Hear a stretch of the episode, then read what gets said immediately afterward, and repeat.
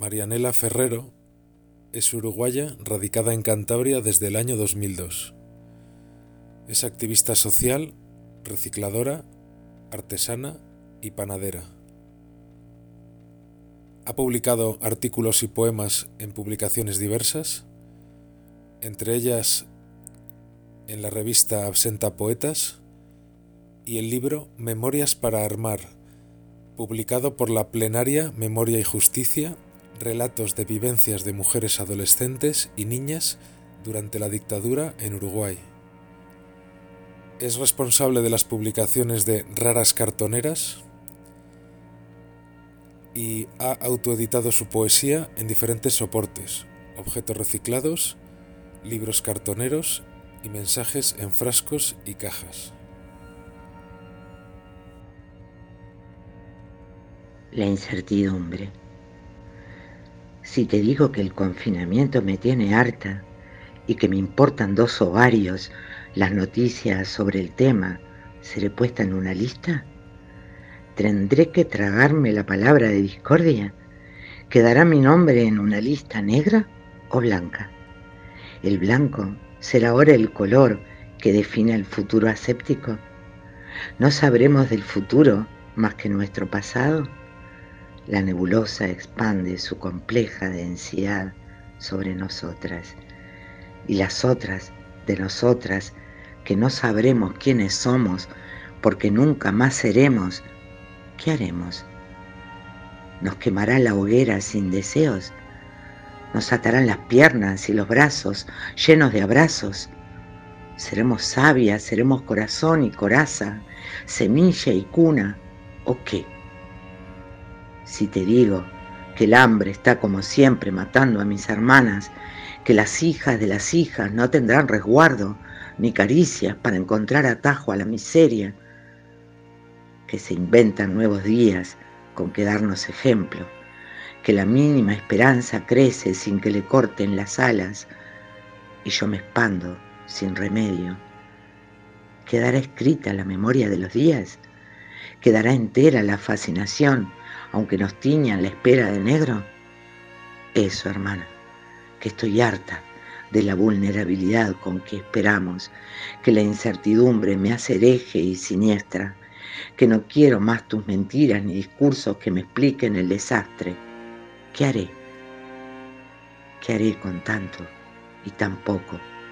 ¿Qué haremos, hermanas, con la lluvia y las tormentas? Solo mis pupilas el maltrecho corazón.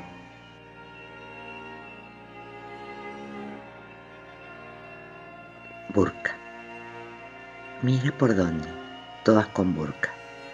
Me dices, y me dices, no quiero más videollamadas, no quiero más sticker con besos, no quiero más, no quiero. Y yo te digo, baja a la calle, que te pegue el aire, que te abofetee este sol primaveral y corta una flor y sonríe alta y clara y saluda y ponte las flores en la cabeza, despista, enrédate en los márgenes, camina por los márgenes, bordea el silencio de la máscara, la obviedad, hoy es ser normal.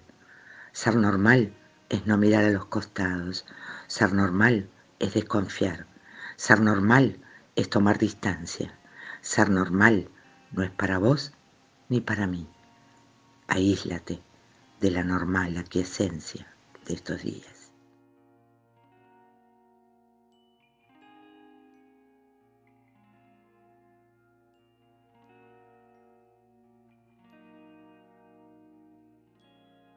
Ander Berrojalviz nació en Durango. Es músico y autor de varios libros y artículos sobre la historia de la herejía, la brujería y las creencias populares en las tierras vascas. Algunos de estos libros son Sonata representativa, La ética marxista y el espíritu del capitalismo totalitario, Los herejes de Amboto, luteranos en el año 1500, o Heregen Alaba.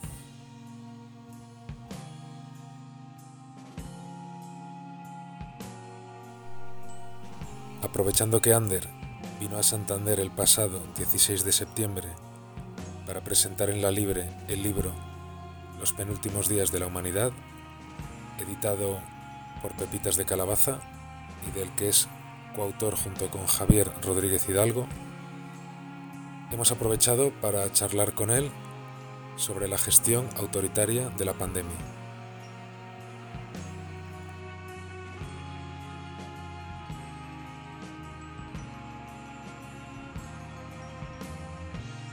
Muy buenos días, Sander. Buenos días. Lo primero, yo quería daros la enhorabuena por haber escrito este libro. Es un libro, en mi opinión, muy valiente. Y es un libro, además, muy, muy documentado. ante, ante afirmaciones tajantes que abundan mucho en los medios de comunicación, yo creo que apostáis por aportar estadísticas oficiales para, pues, para sustentar vuestras, vuestras críticas y argumentos, ¿no? Con lo cual es un libro muy, muy, muy documentado y, muy matizado también. La primera pregunta, ¿cómo surgió la idea de escribir un libro como este? Cuéntanos. Pues bien, bueno, antes de nada, eh, gracias por, obviamente por los elogios al libro y por, por la atención, porque como bueno, también podemos comentar más adelante, pero eh, son escasean eh, las reseñas y las propuestas de, entrevistas como esta.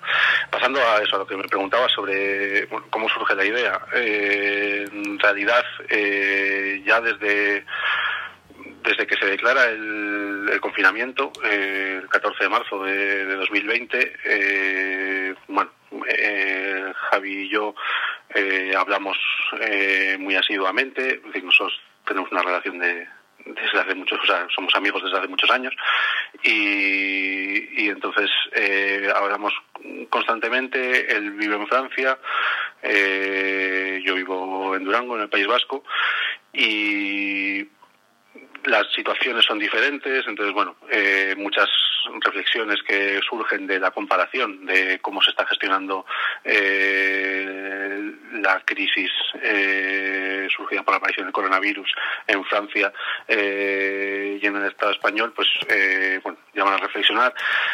por otra parte, la forma en la que estábamos viviendo nosotros, nosotros como he dicho, yo vivo en Durango eh, con mi compañera y, dos hijos. Entonces, el 14 de marzo se nos eh, ordena encerrar a nuestros hijos totalmente 24 horas eh, al día en, en casa y obviamente esto hace que bueno que nosotros eh, ya veamos eh, muchos problemas en, en esta medida en una medida totalmente arbitraria. Se nos ordena encerrar a nuestros hijos mientras eh, todo tipo de repartidores eh, se dedican a repartir eh, cualquier mercancía eh, innecesaria que pueda aliviar el confinamiento de, la, de, la, sociedad o los caprichos o esos deseos de consumo del más peregrino. Y mientras tanto, pues, como he dicho, nosotros tenemos que encerrar a nuestros hijos, también se prioriza todo tipo de trabajo, tanto esencial o no esencial, que es eh, como se matizó, a eh, derecho de nuestros hijos a poder eh, siquiera dar un paseo eh, limitado en la calle. Entonces, bueno, ante todas estas arbitrariedades, pues bueno, vamos acumulando enfado, también desobedecimos como eh, como buenamente pudimos y eh, en función a lo que nosotros consideramos eh, nuestra responsabilidad para con nuestros hijos. Y ahí bueno pues fuimos acumulando argumentos que empezamos a publicar eh, primero de forma anónima ya durante el confinamiento y después en forma de artículos que fueron saliendo en diferentes medios de comunicación y según iban pasando los meses y se iban acumulando atropellos, arbitrariedades, eh, se iban superando umbrales eh, en la limitación de, derechos y libertades, y también se iba haciendo cada vez más ensordecedor eh, el silencio que que la mayor parte de la izquierda, sus organizaciones y sus movimientos sociales guardaban al respecto, pues bueno, vimos que nadie eh, estaba diciendo determinadas cosas y ahí decidimos pues iniciar, bueno, intentar plasmar algunas de las reflexiones en un libro y bueno, gracias a Pepitas, que es la editorial, pudimos, pudimos publicarlo. ¿Y cómo ha sido el proceso de escritura a dos manos, siendo dos autores? ¿Cómo ha sido ese proceso de elaboración de textos? Eh, he dicho que hay varios textos eh, y artículos previos. Eh, en ellos fui yo más el que, llevó la, redacción. Siempre, luego todos los textos tenían varios viajes de, ida y vuelta, correcciones también eh, correcciones, matizaciones, ideas que surgían después y bueno, pues los íbamos, eh, las íbamos incorporando. En el caso del libro fue, fue al revés, fue Javi quien, quien tomó el peso eh, de la redacción.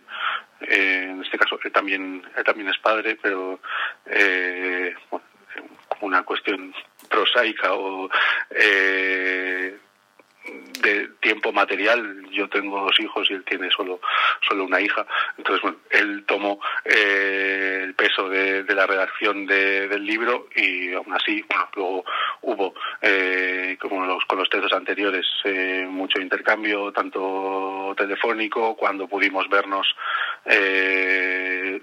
lo discutimos en persona y después pues viaja mucho. Un texto compartido tiene que ir mucho eh, de una mano a la otra y, pues bueno, matizaciones, eh, complementos. Y, bueno, aún así, como teníamos un, nos habíamos fijado eh, una fecha límite para, para, bueno, porque creíamos que era un texto urgente, pues bueno, ahí hubo un momento en el que hubo que, que parar y mandarlo al, al editor.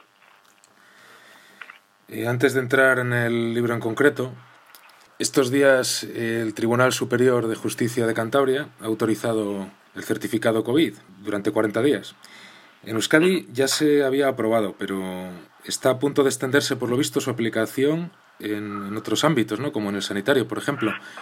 Sí, eso es. Eh, desde, eh, desde hace una semana está, está aprobado eh, aquí para lo que se llama el ocio nocturno, es de determinado tipo de establecimientos eh, que abren a partir de las 12 de la noche, y para hostelería en restaurantes que tienen más de 50 comensales. Pero, eh, como he dicho, eso ya está, ya está aprobado. En primer momento, el Tribunal Superior de Justicia del País Vasco eh, lo rechazó, rechazó la medida, pero el Gobierno vasco apeló al Supremo y el Supremo les dio la razón. Por lo tanto, yo llevo una semana eh, en funcionamiento. Eh, además, eh, hoy hemos sabido que ayer el, el, gobierno vasco anunció que había pedido permiso en el Tribunal Superior de Justicia del País Vasco, que es por donde tiene que pasar el trámite, para extenderlo a toda la hostelería,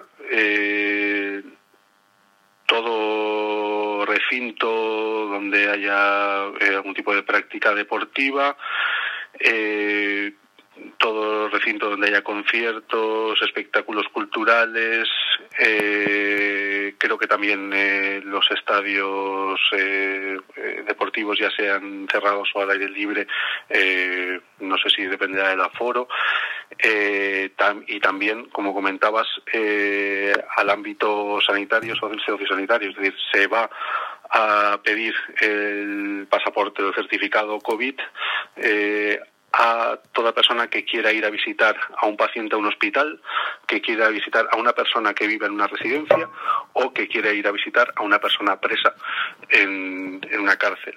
De esta forma, eh, de hecho, se va más allá. Si ya el pasaporte, eh, el pasaporte COVID limita eh, los derechos, el derecho de movilidad y, de reunión, que bueno, de hecho aquí se ha dado, se ha manifestado mucho en la, en la prensa sobre ese derecho de reunión eh, en determinado tipo de, de, locales, pero bueno, yo creo que es evidente, vivimos en un país en el que no debería hacer falta eh, explicar que, por ejemplo, un concierto eh, puede ir mucho más allá de, del propio evento musical, eh, cultural, sino que hay muchos en nuestra historia que han tenido un gran contenido político y que lo siguen que lo siguen teniendo. Se me ocurre la Torchurro en, en el País Vasco, que es un festival siempre en apoyo a, los presos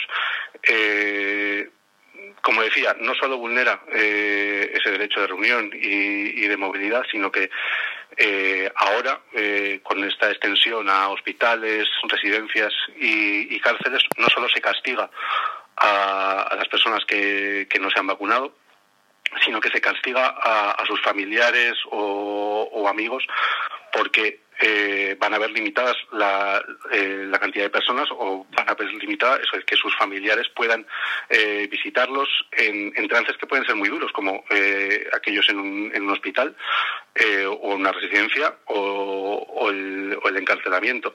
Entonces eso es una medida que no solo castiga a, los vacunados de hecho no solo los los castiga sino que los culpabiliza y, en este caso, eh, como he dicho, extiende ese, ese castigo a, a, las, a las personas, eh, a los familiares que están en esas instituciones a las que ahora se limita el, el acceso.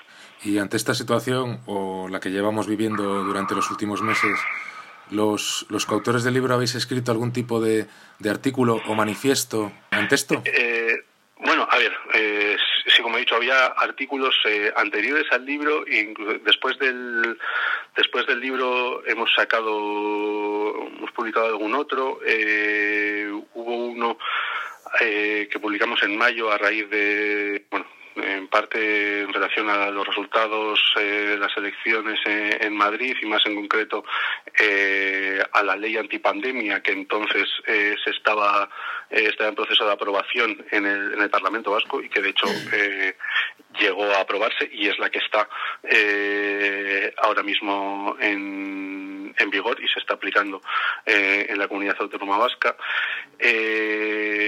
Después, bueno, casualmente hace, hace un par de semanas ha salido la versión francesa del libro y en, la editorial de las ediciones de Lot.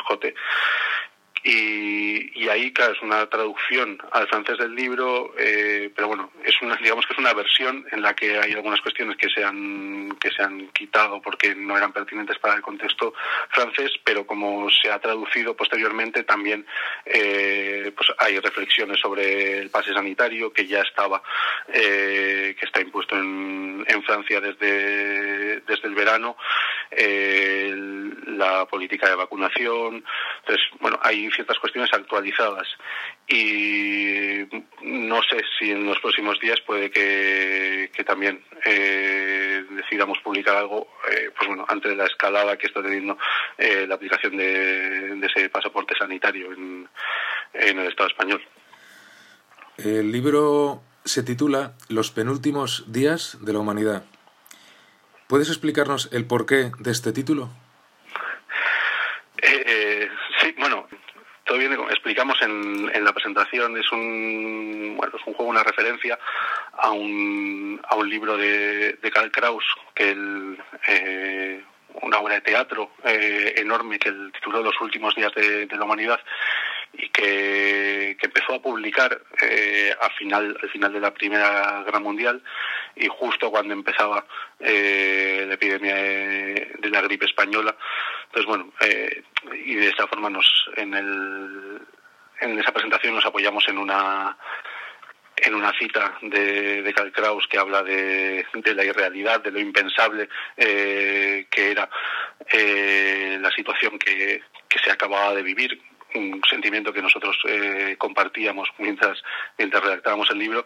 Y matizamos el, eh, los, el título Los últimos días, nosotros lo hemos titulado Los penúltimos, porque, bueno, aunque él creía que aquello eh, era lo más bajo que podía caer la humanidad, eh, se equivocó. Quiero decir que hubo una Segunda Guerra Mundial y, en ese sentido nosotros tampoco, eh, es decir, ya sabemos que, siempre podemos eh, caer más bajo. Es decir, llevamos un siglo demostrando que podemos seguir cayendo más bajo, por lo tanto, es por eso que son los penúltimos y no los últimos días de la humanidad.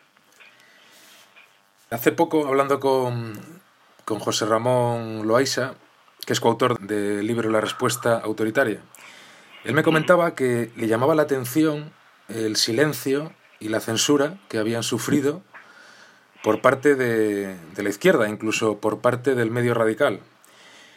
En vuestro libro lanzáis muchas críticas a la gestión gubernamental de la pandemia, pero también analizáis el silencio cómplice de gran parte de la, de la izquierda ante eso. ¿Habéis notado esa censura, ese silencio del que, del que hablaba José Ramón por parte de, de espacios en teoría afines? ¿Qué problemas habéis tenido? ¿Qué tipo de, de Eh, censura os han hecho? Sí, bueno, eh, lo de silencio, eh, sin duda, y el, el ninguneo eh, del libro, como comentaba al principio, eh, han sido escasísimas eh, las reseñas. De hecho, bueno, eh, no hay ni una sola reseña eh, en un medio común de comunicación ah, tradicional, vamos a decir. Ha habido un par de reseñas o tres en blogs personales y siempre en internet y las entrevistas también solo una en un medio digital y un par de entrevistas de, radio o, de podcast. Es decir, el, el- eco en, y eso eh, incluyendo a todo, como, como decía Loaiza, eh, todos los medios eh, de izquierda, todos los medios que se dicen radicales o anarquistas, sea la etiqueta que se pongan, el silencio es es muy muy llamativo. Problemas que hemos tenido, eh, obviamente el libro de Loaiza ha tenido eh, dos eh, dos momentos de censura eh, bastante sonados, como son eh, pues, cuando el Salto les censuró, publicó y después retiró un artículo y la Fira de Barcelona que les anunció una presentación y después censuró, la canceló con argumentos eh, bastante indignos en un, creo que en una red social. Eh, nosotros no hemos tenido ninguna censura eh, explícita así, pero sí hemos tenido eh, por dos veces eh, uno de los medios que, censuró el libro de, de Loaiza y compañía eh, nos propuso eh, una entrevista sobre el libro y, por, y las dos veces eh, esa entrevista quedó en nada, o sea, nunca llegamos, o sea, aunque nosotros aceptamos la entrevista, nunca llegamos a tener eh, noticias más allá. También nos ha ocurrido que el, el periódico más vendido en todos los sentidos de Vizcaya nos contactó con, con, nosotros, nos mandó una serie de preguntas para rellenar un formulario, nosotros lo rellenamos y nunca llegó eh, a publicarse, es decir, las respuestas no pasaron, eh, no pasaron el filtro. Eh, pero bueno, en, estas son las cuestiones eh, más concretas, pero el, lo más eh, lo más llamativo es, es eso, es la ausencia de, de referencias, de reseñas eh, al libro. Y que no es eh, no es una manía persecutoria. De hecho puedo poner un ejemplo eh, muy claro. Eh, hace menos de un mes eh, publicó un libro sobre historia de la brujería en el País Vasco, eh, un tema que puede resultar muy atractivo, pero obviamente es bastante menos eh, actual y, pertinente que el que trata los penúltimos días de la humanidad, pero el eco en los medios de comunicación del País Vasco de todos los colores, eh, de los eh, más radicales a, los más radicales en el otro extremo, eh, ha sido eh, infinitamente mayor que el que, tuvo los penúltimos días de la humanidad. Y como decía es bastante más actual pero obviamente el, el libro es, eh, resulta incómodo eh, y resulta llamativamente incómodo eh, en todos lados. Parece que, que todas estas propuestas contra, contra la gestión autoritaria de la pandemia parece que han sido absorbidas por la derecha o por la extrema derecha. Quería preguntarte si en el ámbito en el que vives existen colectivos, movimientos populares de izquierdas que, que se opongan a, a, las medidas autoritarias. Eh, bueno, sí, a ver, eh, de hecho el, esa, ese recurso a, a decir que el, que ha sido la derecha y la extrema derecha la que eh, ha monopolizado las críticas. Bueno, obviamente la derecha y la extrema derecha eh, ha criticado algunas cuestiones, ha intentado eh, capitalizar desde sus posturas de un bueno, libertarianismo sin, sin frenos eh, el descontento que obviamente eh, existe. Eh, me preguntas por, por el contexto aquí. Sí, bueno, también tiene, tiene matices eh, diferentes. En el libro ya mencionamos cuando empieza a haber, eh, empiezan los toques de queda, eh, una medida que ya eh, incluso parece quedarnos lejos, pero también la hemos, la padecimos desde el otoño pasado. Cuando empezaron los toques de queda hubo, bueno, hubo disturbios y pequeñas escaramuzas en, diferentes ciudades y pueblos de, toda la península y prácticamente todos los medios de izquierda salieron a tacharlos de, eh, de bueno, hablar de la extrema derecha, a tacharlos de neonazis. Eh, obviamente nosotros eh, lo más cercano que teníamos fueron eh, los enfrentamientos que hubo en Ondarroa y obviamente eh, hay que estar muy desinformado o tener muchísima mala fe eh, como para enmarcar a los chavales de, Ondarroa dentro de nada parecido a la derecha o, la extrema derecha. Por lo tanto, eso ya desmentía esa, ese, bueno, ese recurso de condena fácil que, vimos en muchos medios de, de comunicación de izquierdas.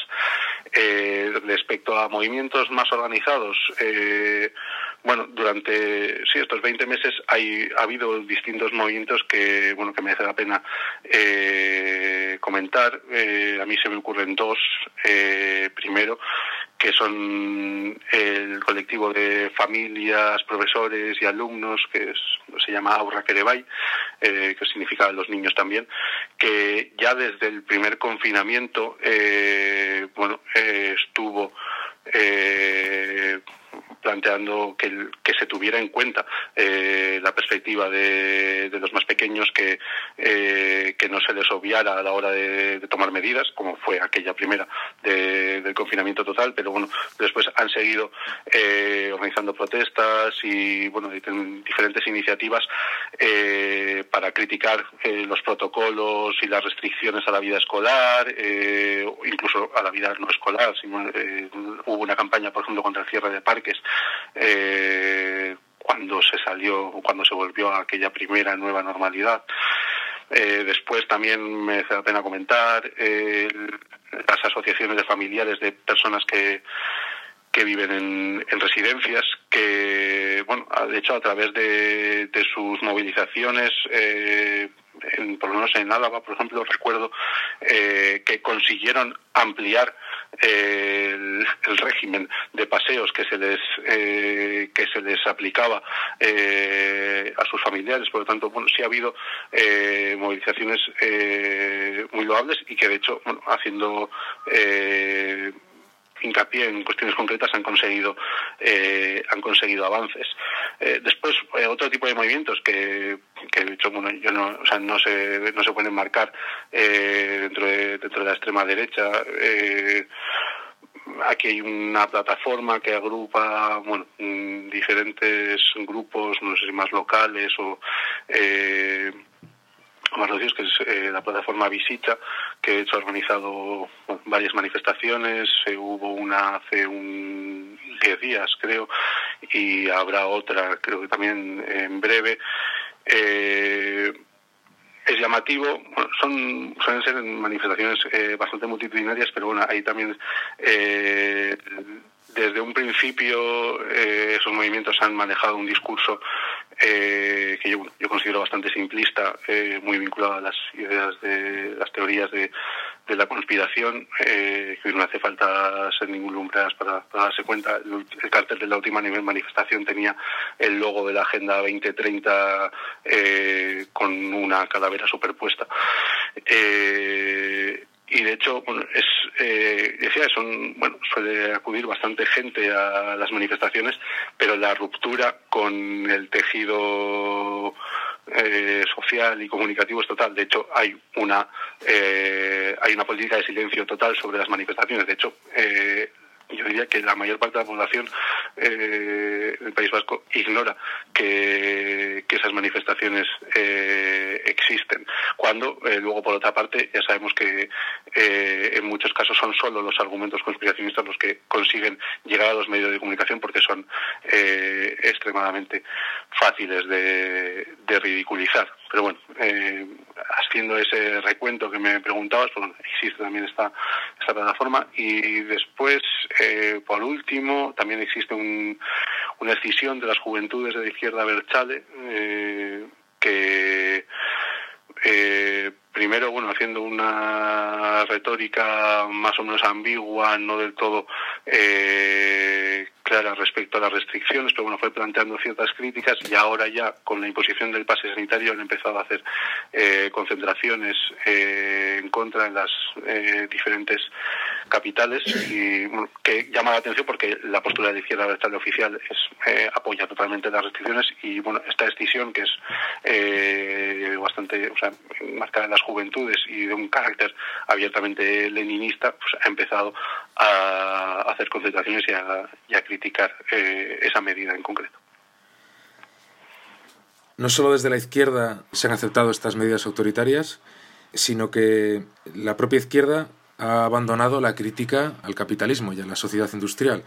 Creo que tenéis mucha razón cuando decís, en algún momento determinado del libro, que desde la izquierda se ha dejado de lado la crítica a la alienación de las sociedades industriales. Cito textualmente, cualquier perspectiva de transformación revolucionaria de la sociedad ha sido clausurada para mucho tiempo. La pregunta que quería hacerte, ¿qué podemos hacer entonces los de abajo para que una perspectiva revolucionaria coja fuerza? ¿Creéis que a día de hoy existen sindicatos, movimientos políticos, agrupaciones que puedan contribuir a eso o es una batalla perdida ya? Bueno, a ver, son reflexiones a, a distintos a distintos niveles. El bueno sobre las posibilidades o no dentro de este nivel de desarrollo de la sociedad industrial eh, de una una revolución eh, más o menos al uso eh, es es una cuestión que habría que, o sea, que valorar desde la perspectiva material, la relación de fuerzas.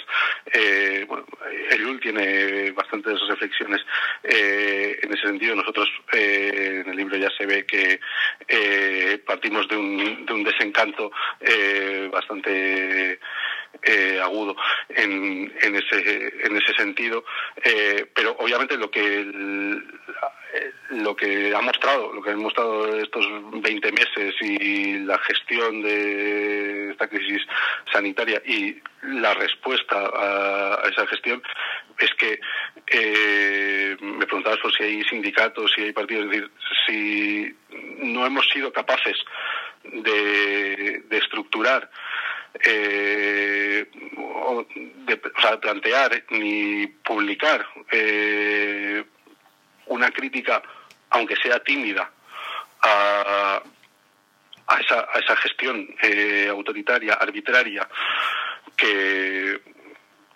que yo, creo que resulta innegable en estos 20 meses, eh, no sé, eh, resulta en cierto modo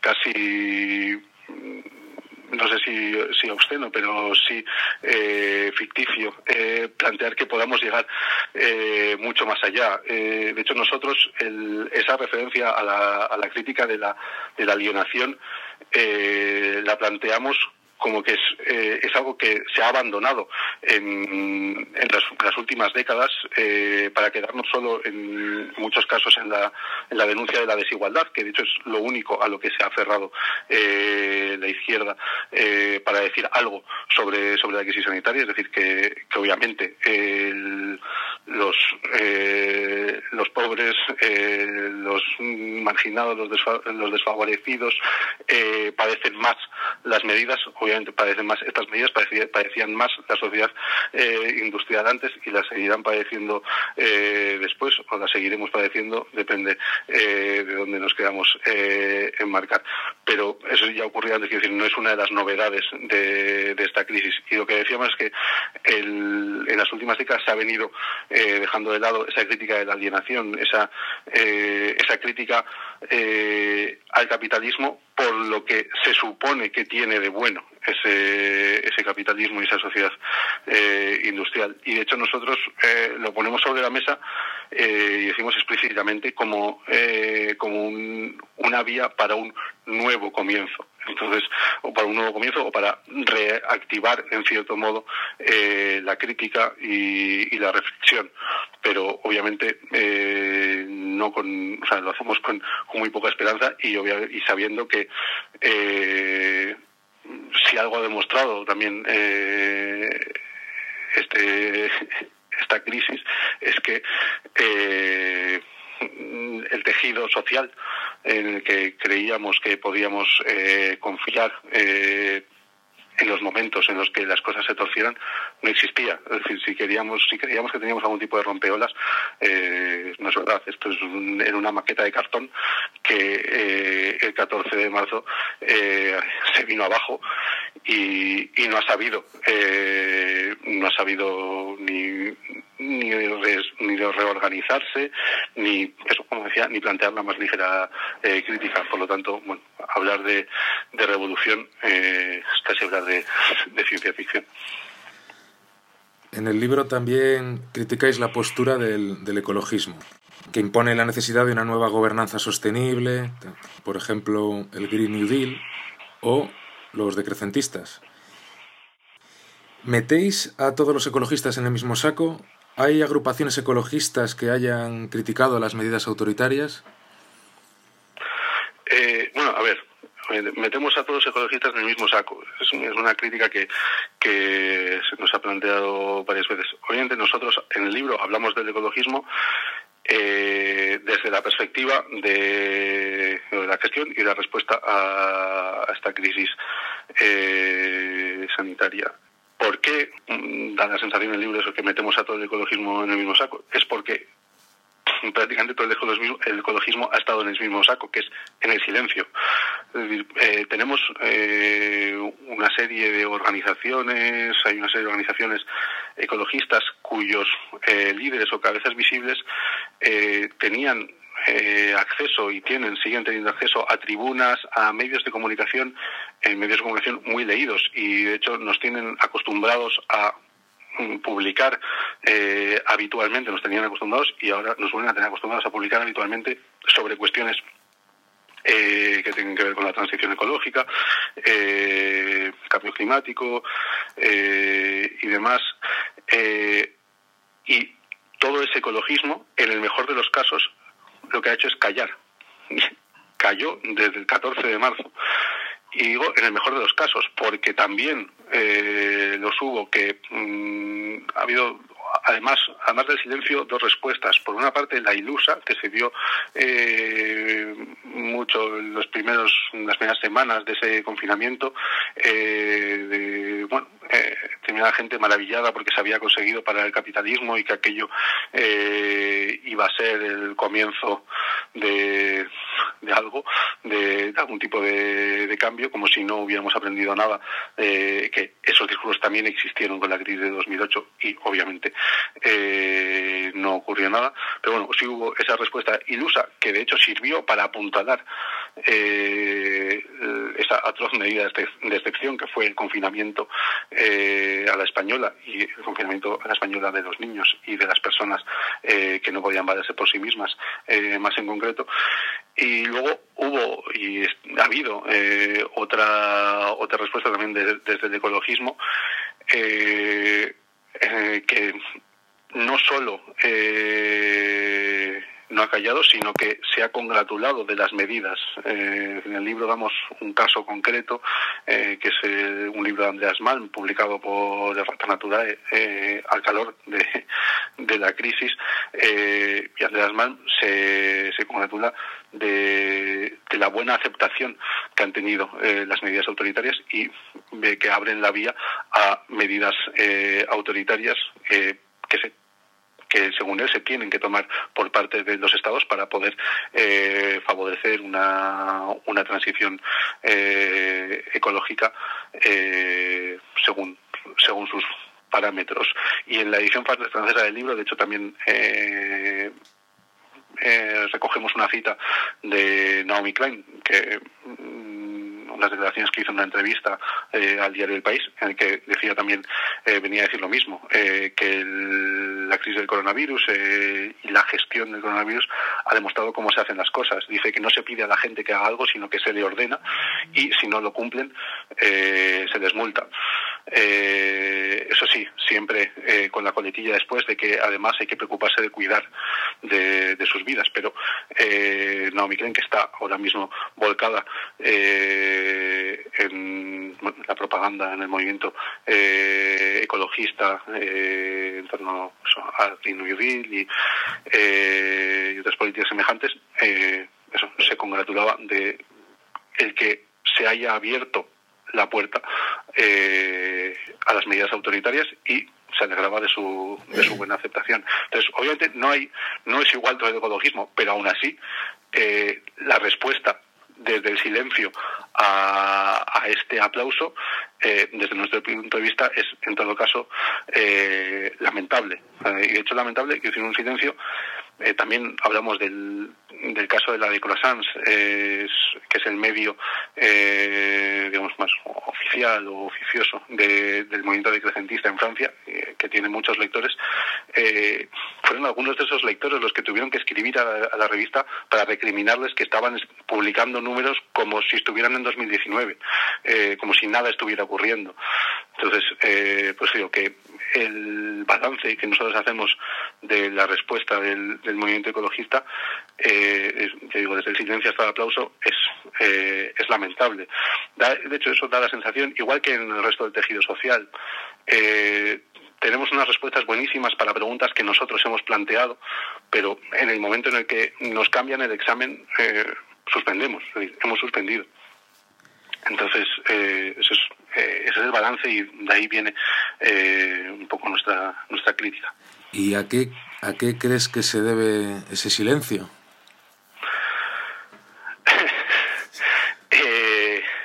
bueno, ahí habría que... probablemente, bueno, desde habrá varias respuestas que se consideren más importantes unas agendas que, otras. Eh, bueno, eh, en cierto modo también podemos encontrar eh, el miedo, o sea, está el, coste social, tanto en el entorno cercano como en el profesional, o que, que pueda suponer plantear críticas respecto a la, gestión de, la crisis. Eh, está claro que eh, ese, ese miedo ha existido eh, y esas represiones se podían dar. Pero bueno, por otra parte, esa es la cuestión. Si no, si no somos capaces de, si no tenemos movimientos, no tenemos el,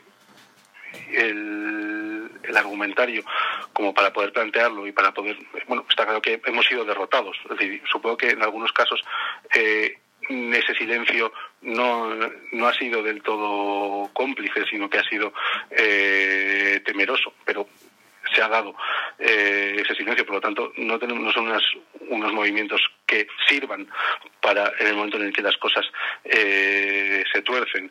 Y digo, en el mejor de los casos eh, es por el miedo. En otros, eh, eso se considera que hay agendas más importantes que, bueno, pues en el proceso de lograr esa transición ecológica se crea, bueno, se podrá suponer que algunos derechos y libertades, pues no tienen ese el peso que que merece la pena el, defenderlos. Eh, también podríamos pensar en, en, la burocratización de algunos de esos, eh, de esos movimientos. Eh, ahí hay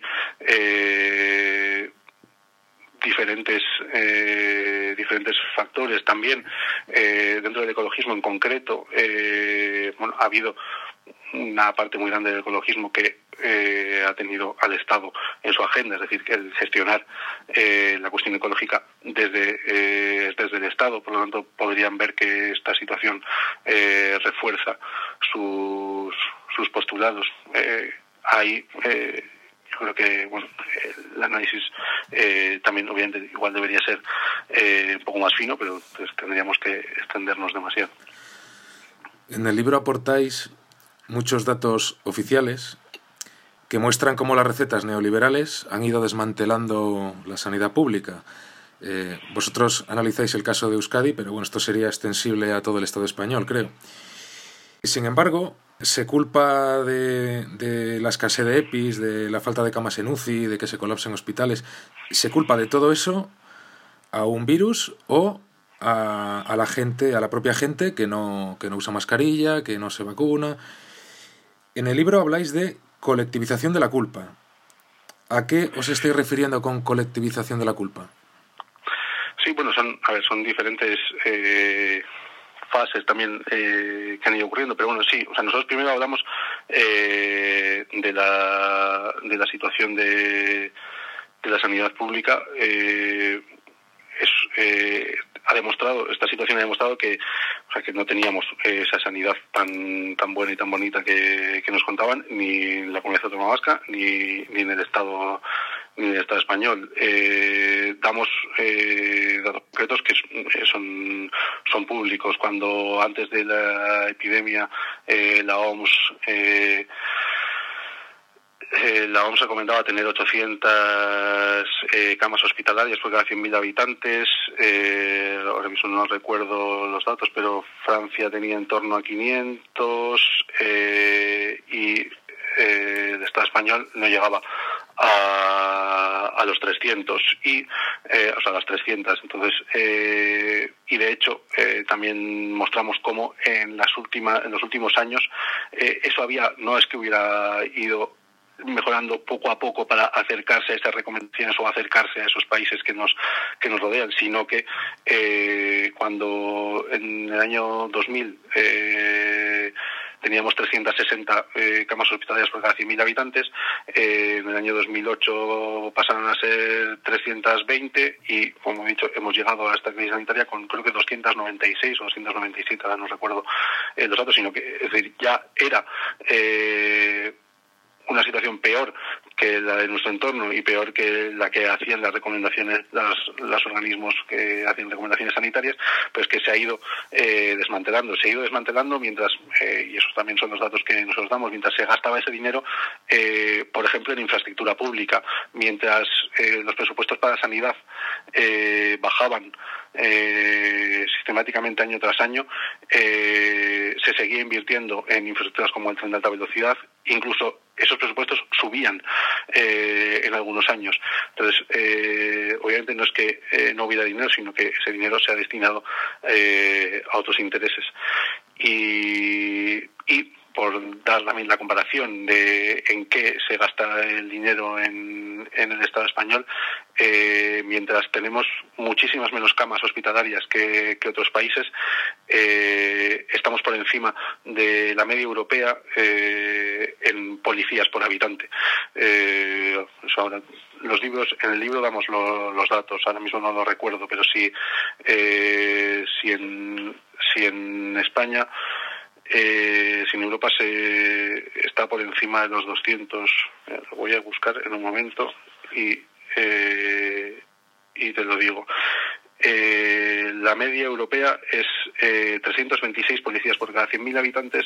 Eh, Alemania dispone de 299 por cada 100.000 habitantes y eh, el Estado español tiene 360. Es decir, eh, ganamos a Alemania, ganamos a la media europea en policías, pero estamos casi en un tercio de, camas hospitalarias. Y también tenemos la mayor red de alta velocidad.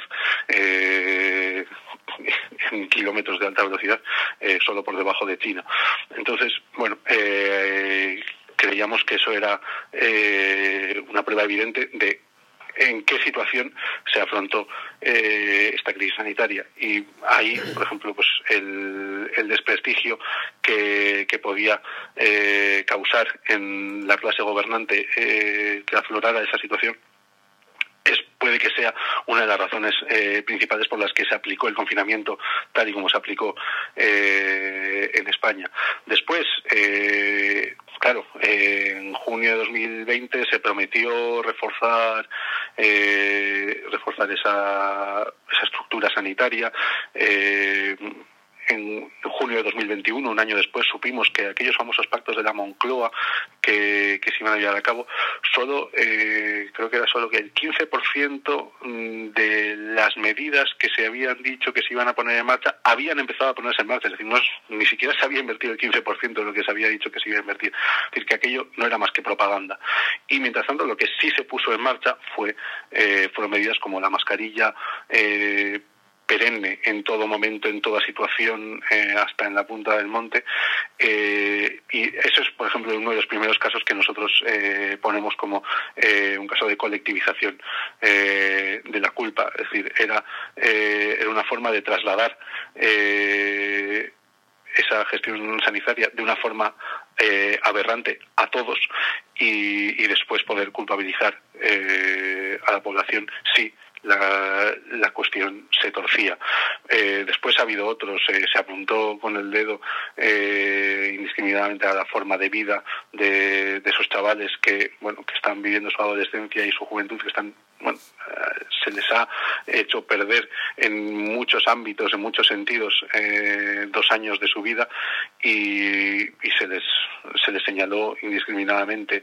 Eh, como decía, ahora eh, tenemos está puesto se ha puesto en marcha el, el pase sanitario y es otra forma de culpabilizar a ciertos sectores eh, de la población. Por lo tanto, eh, mientras en ningún caso se ha reforzado eh, el sistema sanitario. Es más, hemos llegado a, este otoño en una situación en la que, por lo menos en la comunidad autónoma vasca, en noviembre había habido recortes de personal en en el sistema vasco de salud en Osakidecha. Eh, entonces, eh, pues digo que ante ese no refuerzo de la de la de la estructura sanitaria se ha optado más eh, por, esa colectivización de la culpa a través de bueno diferentes eh, medidas o, eh, o, dispositivos como puede ser la, la mascarilla o los pasaportes sanitarios. Vosotros afirmáis que desde marzo de 2020 se está infligiendo en la población mundial una, una pedagogía del terror, llegáis a decir. Una pedagogía que sirve para legitimar la injerencia estatal en nuestras vidas. Entonces, normalmente cuando, cuando se lanza este, este tipo de discurso, es evidente que se suele poner al mismo nivel que, que las críticas lanzadas desde ciertos sectores del neoliberalismo, que oponen a la injerencia estatal la libertad individual.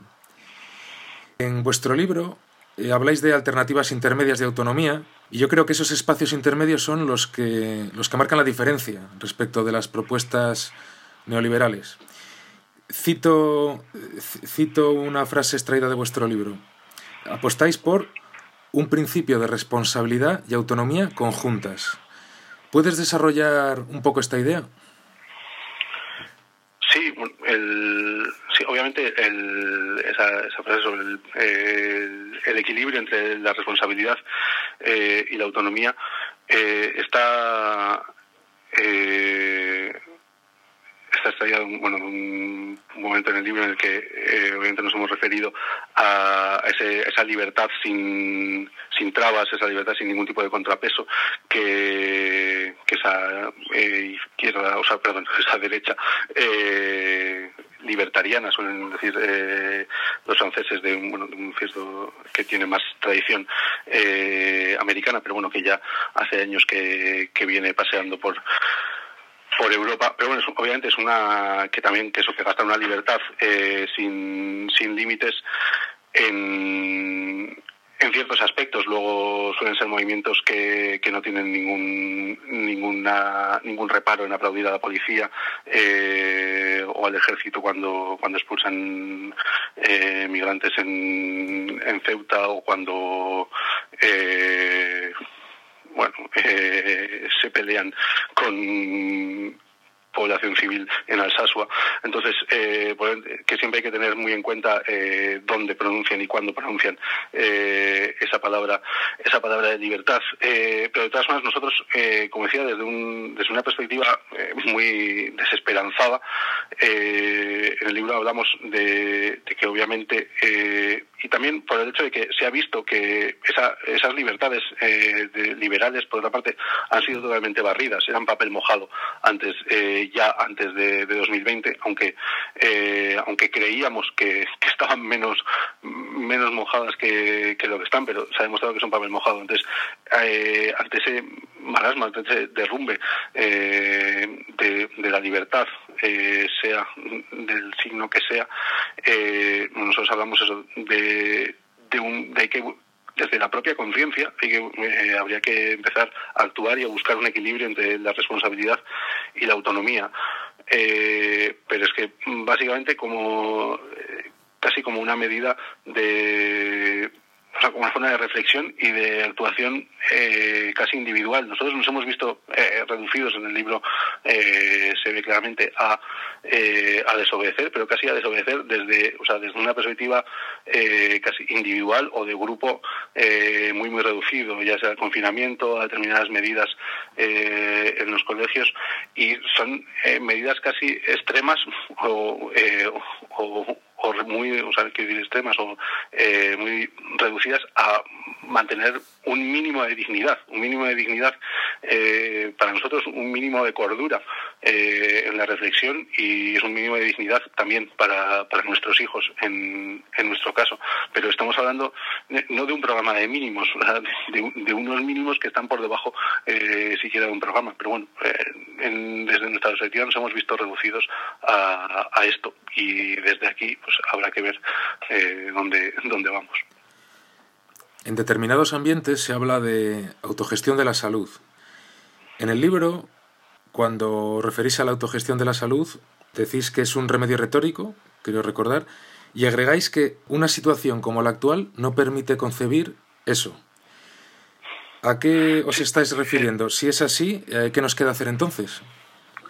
Eh, bueno, a ver, ese, esa fórmula de autogestión de la salud aparece en el libro porque, eh, bueno, hubo algún texto eh, en 2020 que, utilizó esa fórmula como, como la alternativa a lo que estaba ocurriendo. Y eso es lo que nos pareció, o sea, era un, era un recurso retórico para mantener un, bueno, un cierto halo de, de radicalidad pero eh, era obviamente era una fórmula vacía, eh, una fórmula vacía en la que en una situación como la que se ha dado, si he dicho, si no hemos sido capaces de articular una, una crítica y hacerla llegar eh, a ningún sitio y, de hecho ahí, o sea, incluso nuestro libro es un fracaso en, en, ese sentido porque, bueno, también podríamos pensar que publicar un libro en una editorial iba a conseguir que llegara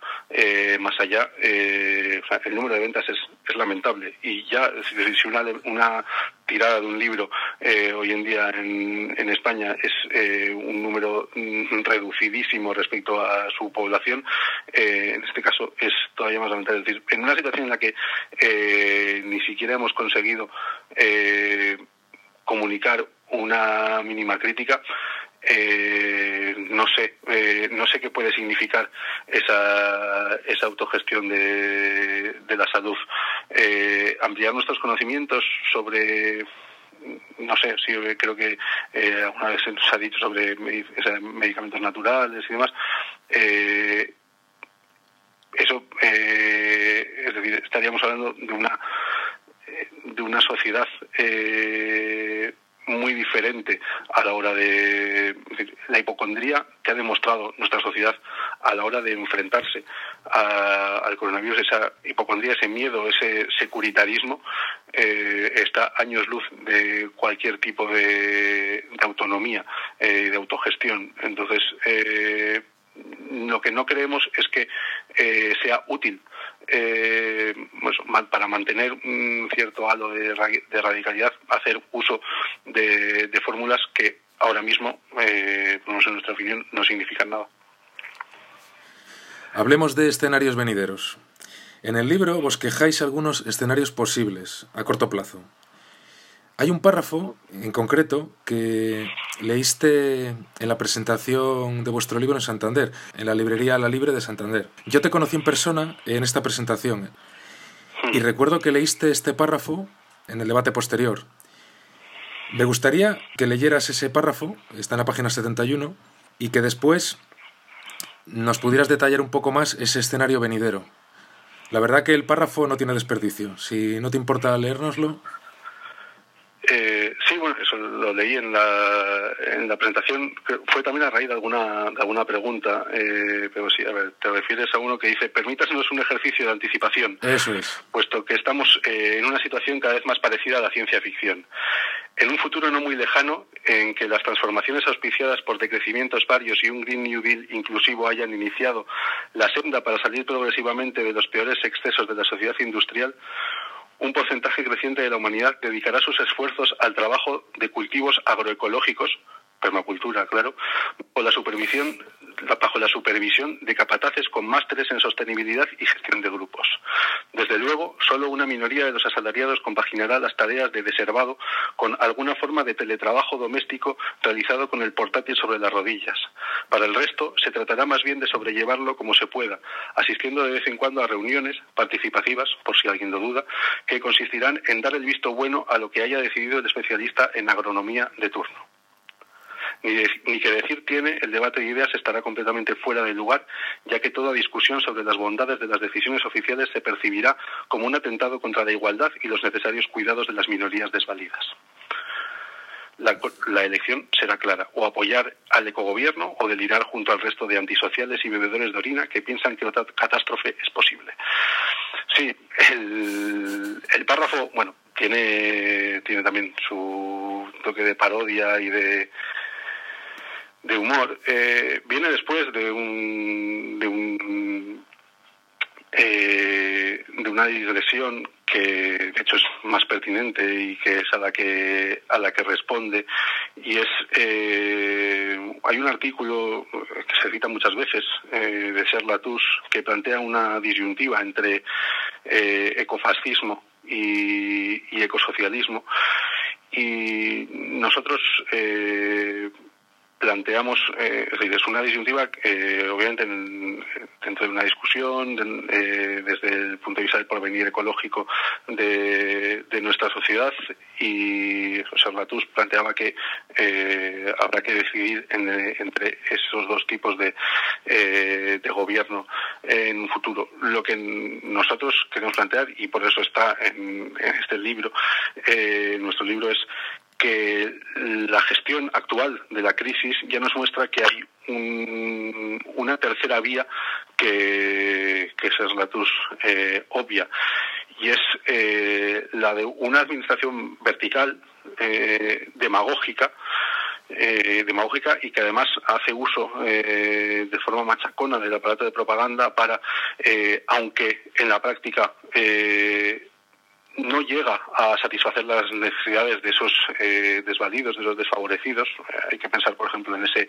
eh, ingreso mínimo vital que, se aprobó a bombo y platillo y luego se ha aceptado que no llega ni a una ínfima parte de, las personas que lo, que lo necesitarían.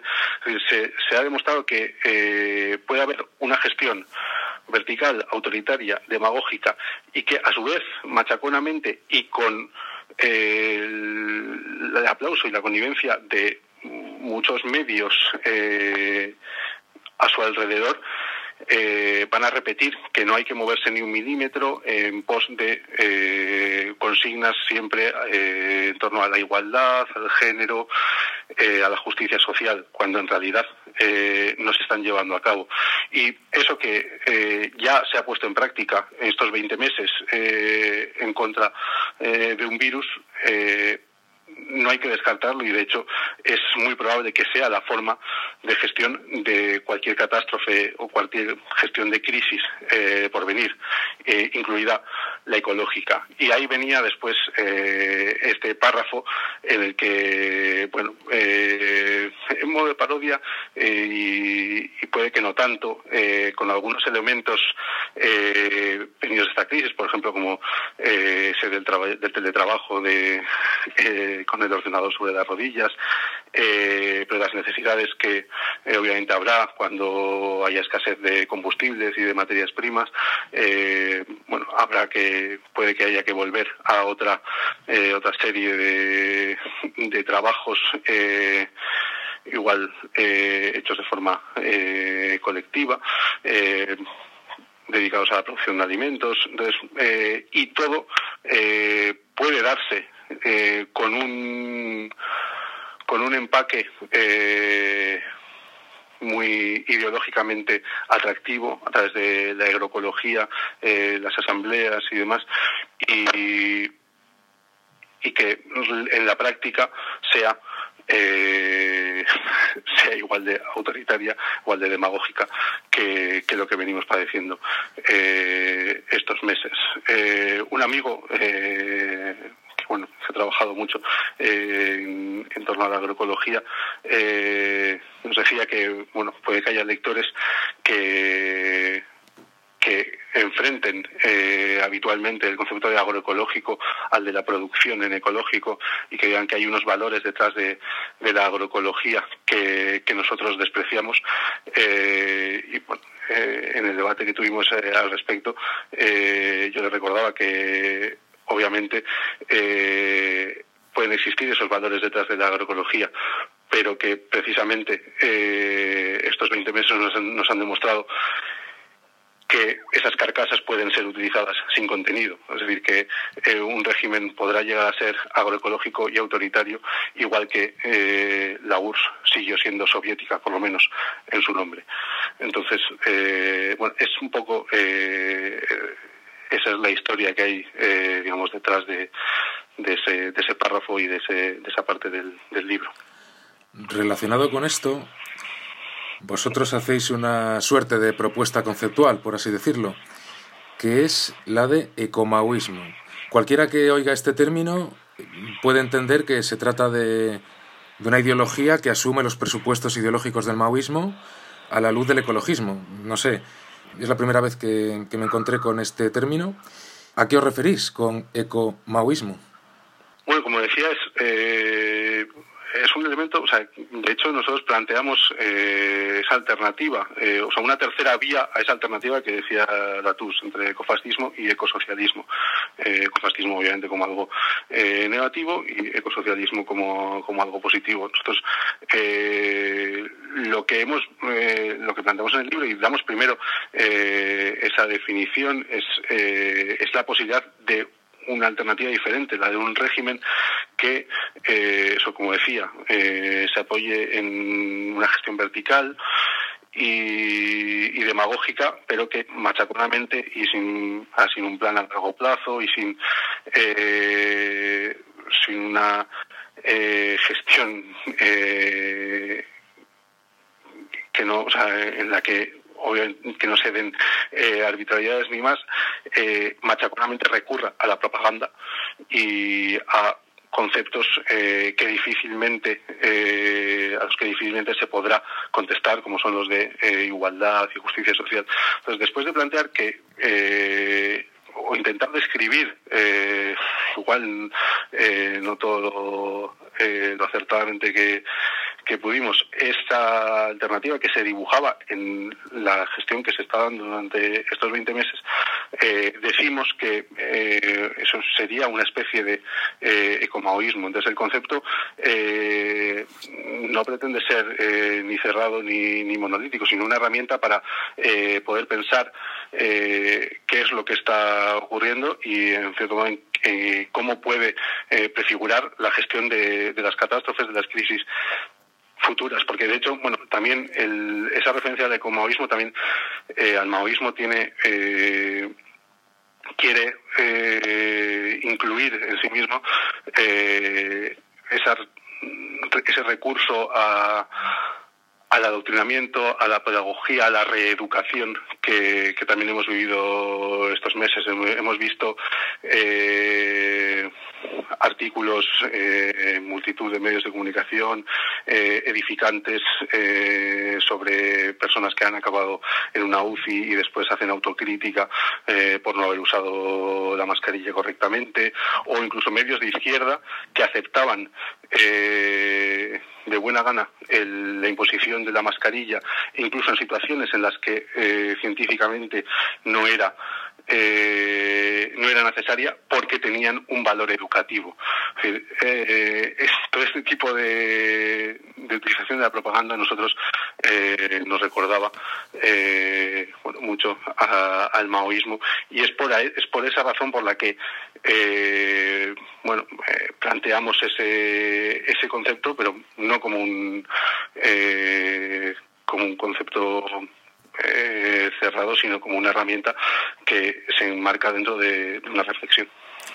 Pero entonces, ¿En qué se diferenciaría del término ecofascismo? Porque desde el ecofascismo también, también se apela al bien común, también se apela al medio ambiente, a la defensa del medio ambiente, también se activan medidas autoritarias totalmente verticales, también se impone la reeducación de la que hablas. ¿En qué se diferenciaría del ecofascismo el ecomaoísmo? Eh, bueno, digamos que una referencia al ecofascismo eh, haría eh, yo creo que vincula eh, nuestras ideas o nuestras reflexiones más a, eso, a regímenes fascistas, como, como pueden ser eh, la Italia fascista o, el régimen nazi, eh, y aunque obviamente hay en ellos hay, hay autoritarismo, hay arbitrariedad, hay verticalidad, hay reeducación,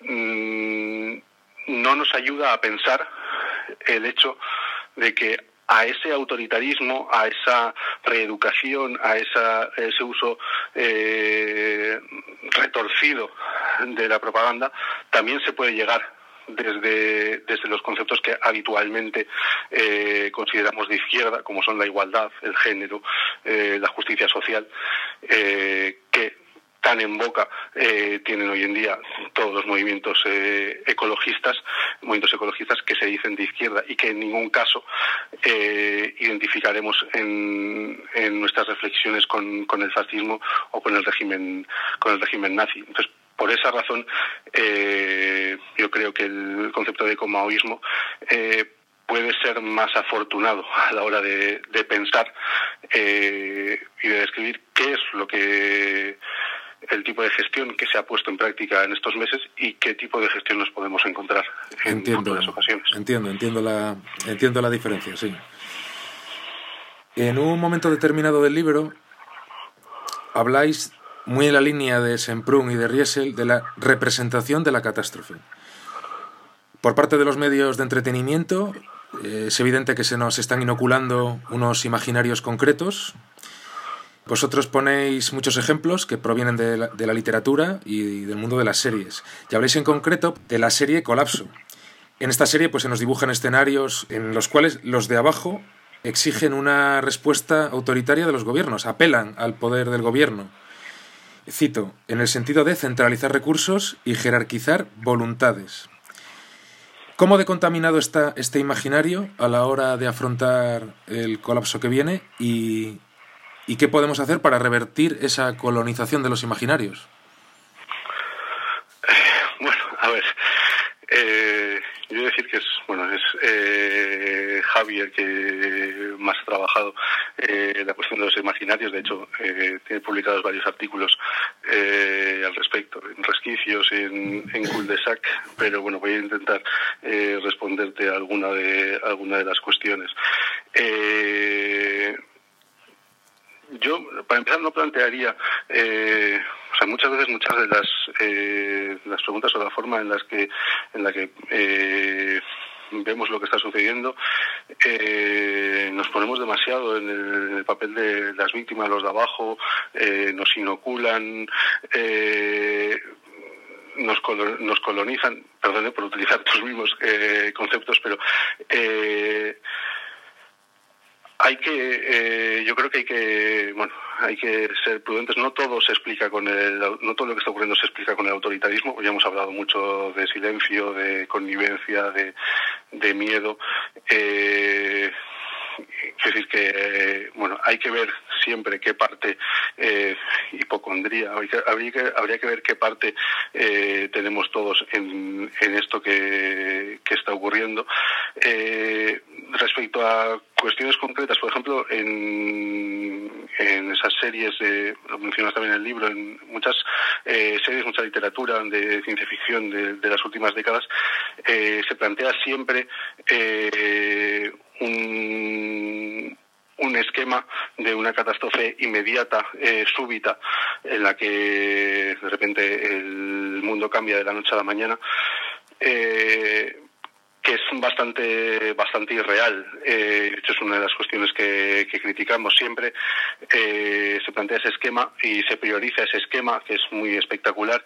Y de hecho, eh, si eh, ahí es una hipótesis que que ponemos eh, brevemente en uno de los últimos eh, artículos que están en el libro, habría que ver qué parte eh, de responsabilidad tuvo eh, la sensación de ese 14 de marzo de estar viviendo una situación semejante, una, situación que habíamos consumido eh, innumerables veces y que con cierta satisfacción, creo yo, en muchos casos se vivió ese 14 de marzo, el, estar por fin viviendo un, un, acontecimiento histórico, un acontecimiento semejante al que tantas veces habíamos consumido en la ficción Eh, por otra parte, es eh, y eso, o sea, el, ese, ese esquema de de debacle súbita, eh, esa, ese recurso siempre al Estado como, como salvador, obviamente es mayoritario en, en la ciencia ficción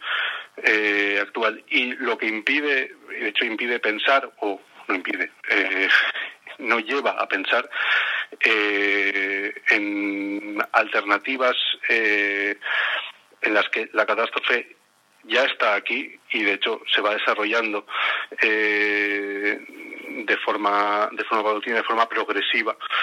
Y, y casi sin que nos demos cuenta. Y cuando eh, hay sobresaltos como el que acabamos de, tener, vemos que la catástrofe estaba bastante más avanzada de lo que de lo que creíamos, en el sentido de, por ejemplo, lo que, lo que he dicho antes, teníamos un tejido social que no servía para aquello, eh, para responder en, en, una situación en la que las preguntas eh, cambiaban.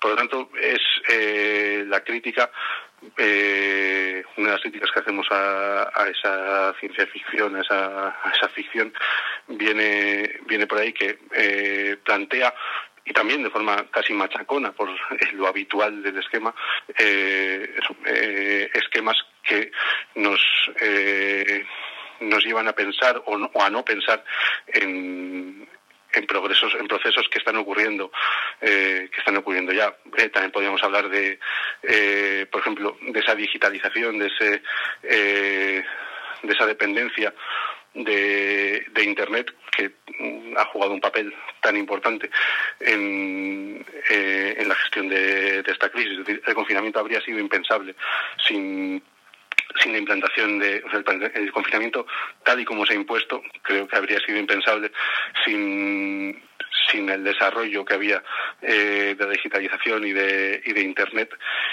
Y también eh, desde otro punto de vista eh, las redes sociales eh, provocaron, eh, difundieron eh, ese miedo, ese catastrofismo que se dio en esas primeras semanas eh, de marzo. Es decir, fueron, eh, fueron, parte de, fueron parte del problema y a su vez se presentaron como, como la solución. Eh, entonces, estos son procesos que han ido eh, ocurriendo poco a poco y que nosotros consideramos que es parte de la catástrofe. Eh, una catástrofe que no ocurre eh, de la noche a la mañana, sino que es, es un proceso histórico eh, largo, pero por lo tanto, eh, y de hecho bastante más eh, temible, en cierto modo. A modo de apéndice, habéis incluido varios textos, en concreto dos cartas y un artículo que ya habían sido publicados en diferentes medios y algunos de forma anónima, Dos de estas cartas están escritas en calidad de, padres y madres de, alumnos sometidos a confinamientos y encierros. ¿Cómo ha sido y cómo está siendo esta disidencia en el contexto escolar y familiar eh, dentro de las asociaciones de padres y madres? Eh, te responder cómo ha sido eh, esa desobediencia desde, desde nuestro caso. Eh, las, asociaciones de padres y madres eh, concretas, ya he hablado antes de la asociación de Aura Querebay, que es una asociación a nivel de País Vasco, pero bueno, de individuos que, que comparten cierta cierta perspectiva y cierta eh, opinión sobre, sobre los protocolos y demás, pero eh, de nuevo las asociaciones de padres y madres de la mayoría de colegios, eh, en el mejor de los casos, han callado y en muchos otros muchos han pedido que que haya medidas más restrictivas incluso que, las que ha habido. por nuestra parte, eh, como si publicamos en, la primera carta, la carta, la carta del padre insumiso, eh, es eh, desobedecimos al confinamiento desde, eh, desde el primer día y desobedecimos porque creíamos que era lo más responsable para con nuestros hijos. No voy a entrar ahora en detalle, está ahí el texto, eso circuló por internet, porque se publicó en la página de Ediciones El Salmón en el 25 de, de abril, entonces cualquiera eh, puede valorarlo, pero bueno, ahí hubo también hubo nuestros sobresaltos, eh, denuncias, eh, encontronazos con, con, la, con la policía. Eh, pero bueno, es eh, algo que sin duda eh, volveríamos a hacer si, si se, si se diera el caso. Y de hecho, el segundo manifiesto que, también aparece en el libro fue eh, cuando se volvió a hablar de confinamiento en otoño y no se hablaba de qué tipo de confinamiento siquiera, otra vez para, eh, bueno, como una herramienta de amedrentación, de amedrentamiento, perdón. Eh, ahí volvimos a reaccionar y se hizo un manifiesto que de hecho en pocos días eh, firmaron eh, más de 200 personas eh, que bueno en realidad no estaba no estaba pensando como manifiesto fue un artículo en prensa que a raíz de que diferentes personas se acercaran a nosotros sugiriéndonos que lo abriéramos a, a más firmas, eh, lo hicimos y eso y sorprendentemente, eh, porque bueno, planteaba una crítica eh, nada, eh, nada comedida. Eh, eh, tuvo una respuesta y ahí vimos que había mucha gente que necesitaba, que también había una, que tenía una falta de interlocutores, que también eh, necesitaba eh, corroborar que no estaba loca, que, que había más gente que pensaba, eh, que pensaba como ellos. Y en ese sentido sí se nos ha acercado mucha gente, muchos padres a título personal, agradeciéndonos los artículos, los el libro incluso, por esa razón, porque se ha visto que en, esta situación y se sigue viendo con el tema de la vacunación, por ejemplo, y eh, el entorno eh, ejerce una presión muchas veces eh, incluso mayor que, que, el aparato de propaganda o que las medidas eh, que las medidas del gobierno. Es decir, eh, un amigo hablaba de cuando cuando tu vecino o tu cuñada son la razón de Estado, eh, pues que sea mucho más terrible. Entonces, el, esa, esa presión, de hecho, eh, también me has preguntado cómo se sigue dando. Eh, nosotros, aparte del confinamiento, también decidimos, eh, y es una decisión que, es, que tomamos eh, debido a nuestro contexto, eh, limitar eh, las horas que nuestra hija pasaba, eh, nuestra hija mayor pasaba en el colegio y pasa en el colegio.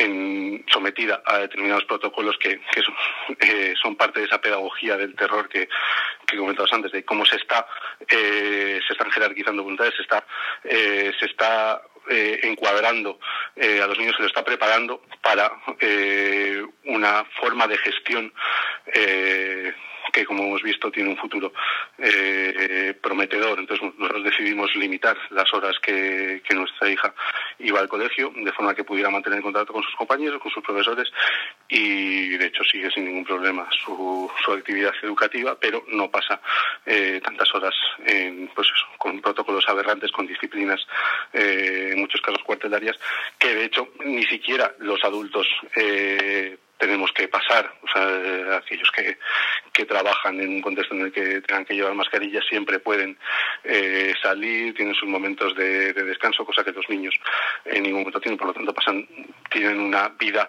eh, laboral, escolar, eh, más restringida que, que cualquier que cualquier otra persona. Entonces, bueno, pues ahí seguimos. obviamente, en ningún momento son situaciones incómodas, pero, o sea, son situaciones cómodas, perdón, pero pero bueno, eh, creemos que es parte de lo que eh, tenemos que hacer y más que nada, como decía, por esa eh, bueno, pues esa mezcla de responsabilidad para con nuestros hijos y como afirmación también para con ellos de, de nuestra autonomía en, en, cierto modo. Y en este sentido, el último capítulo eh, será eh, la vacunación de, de los niños. Eh, si los niños mayores de 12 años eh, ya han sido eh, vacunados eh, mayoritariamente, bueno, obviamente aquellos cuyos padres han, han querido, pero mayoritariamente han sido vacunados y ahora eh, empieza el, la semana que viene se ha anunciado que va a empezar la vacunación de niños entre 5 y, y 11 años. Eh, por la experiencia en el País Vasco sabemos que esa vacunación, eh, por lo menos en las edades más cercanas a los 12 años, se ha hecho en los colegios eh, cosa que propicia eh, el señalamiento en la propia clase si hay algún niño que no eh, se ha vacunado. Se sabe porque eh, no se hace en el contexto del ambulatorio, sino que eh, se ha hecho abiertamente eh, en las horas lectivas. De nuevo, se, se, está, se están cruzando umbral, umbrales eh, muy preocupantes. Y ahora, además, si combinamos esa, esos procesos de vacunación con el pase sanitario, esa culpabilización a los no vacunados se extenderá también eh, a nuestros hijos. Eh, y, de nuevo, sigue sin haber prácticamente una sola crítica, un solo eh, artículo discrepante en, en la, en la prensa mayoritaria, quiero decir, en cualquier tipo de prensa prácticamente. Si estas medidas mm, autoritarias mm, que comentas se recrudecen, imagínate que, como propuso Revilla aquí en Cantabria, imponer la vacunación vía militar, es decir, que venga la policía a tu casa y te lleve por la fuerza a vacunarte, ante posibles medidas autoritarias ya más, más, más fuertes. ¿Hasta dónde estaríais dispuestos a llegar en esa desobediencia?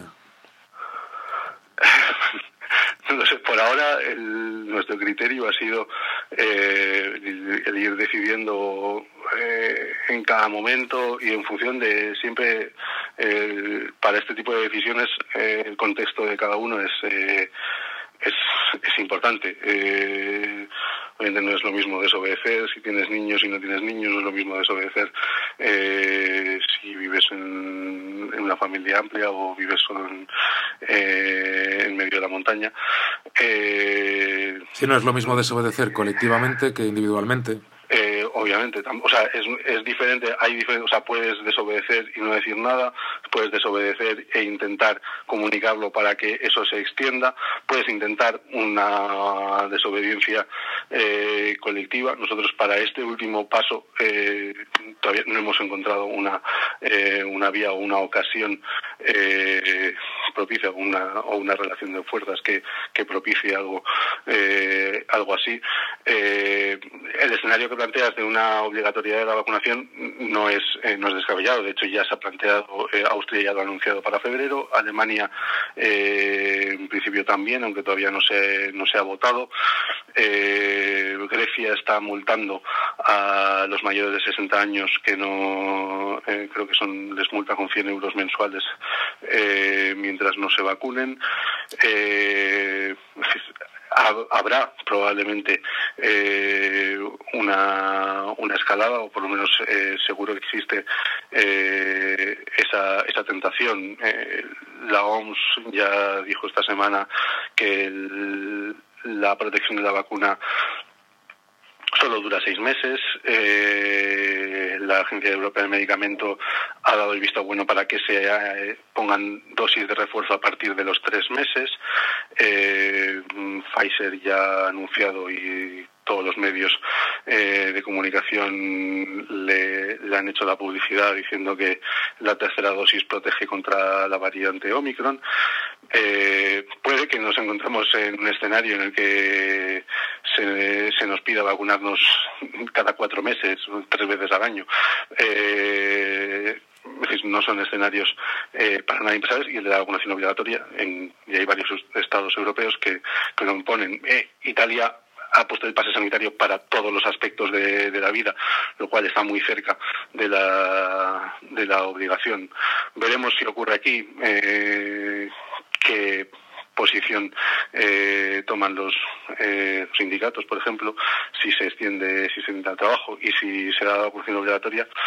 Eh, de nuevo, ahí habrá que ver cuál es el debate público, si es que lo hay, que visto lo visto es poco probable que, que lo haya y después las, las decisiones de desobediencia pues obviamente eh, si son eh, individuales o en un grupo reducido pues deberán dependerán de del contexto, pero como he dicho, eh, al final es el último recurso que, tenemos para mantener cierta dignidad.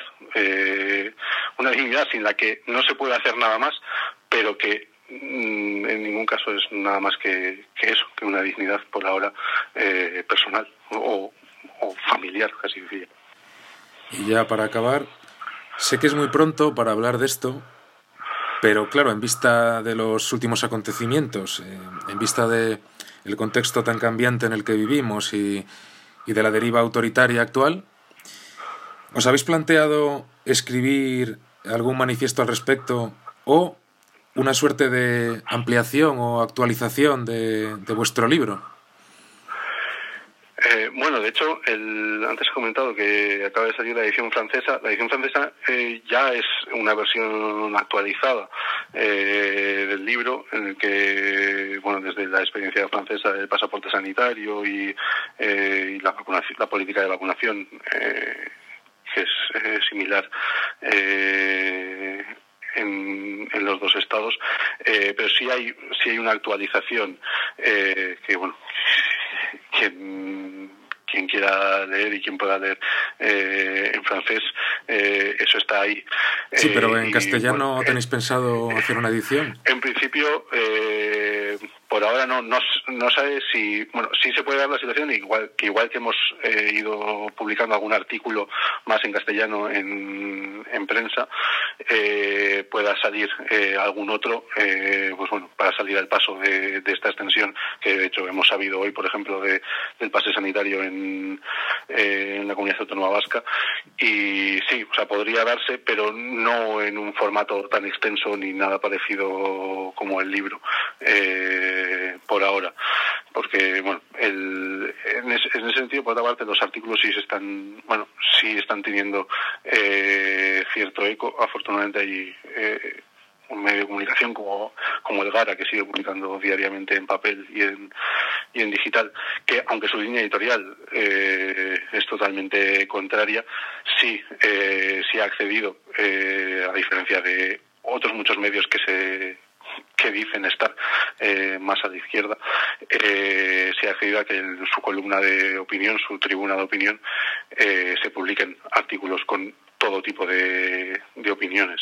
Entonces, bueno, afortunadamente digo porque es algo que antiguamente se consideraba un mínimo, ahora no es que sea un máximo, sino que es la excepción a la norma. Entonces, bueno, sí puede que, publiquemos algún otro artículo eh, pues para salir al paso de, medidas eh, que se vayan eh, aprobando en los próximos meses. Pues muchas gracias por la conversación, Ander. Gracias a ti. Y feliz colapso. igualmente.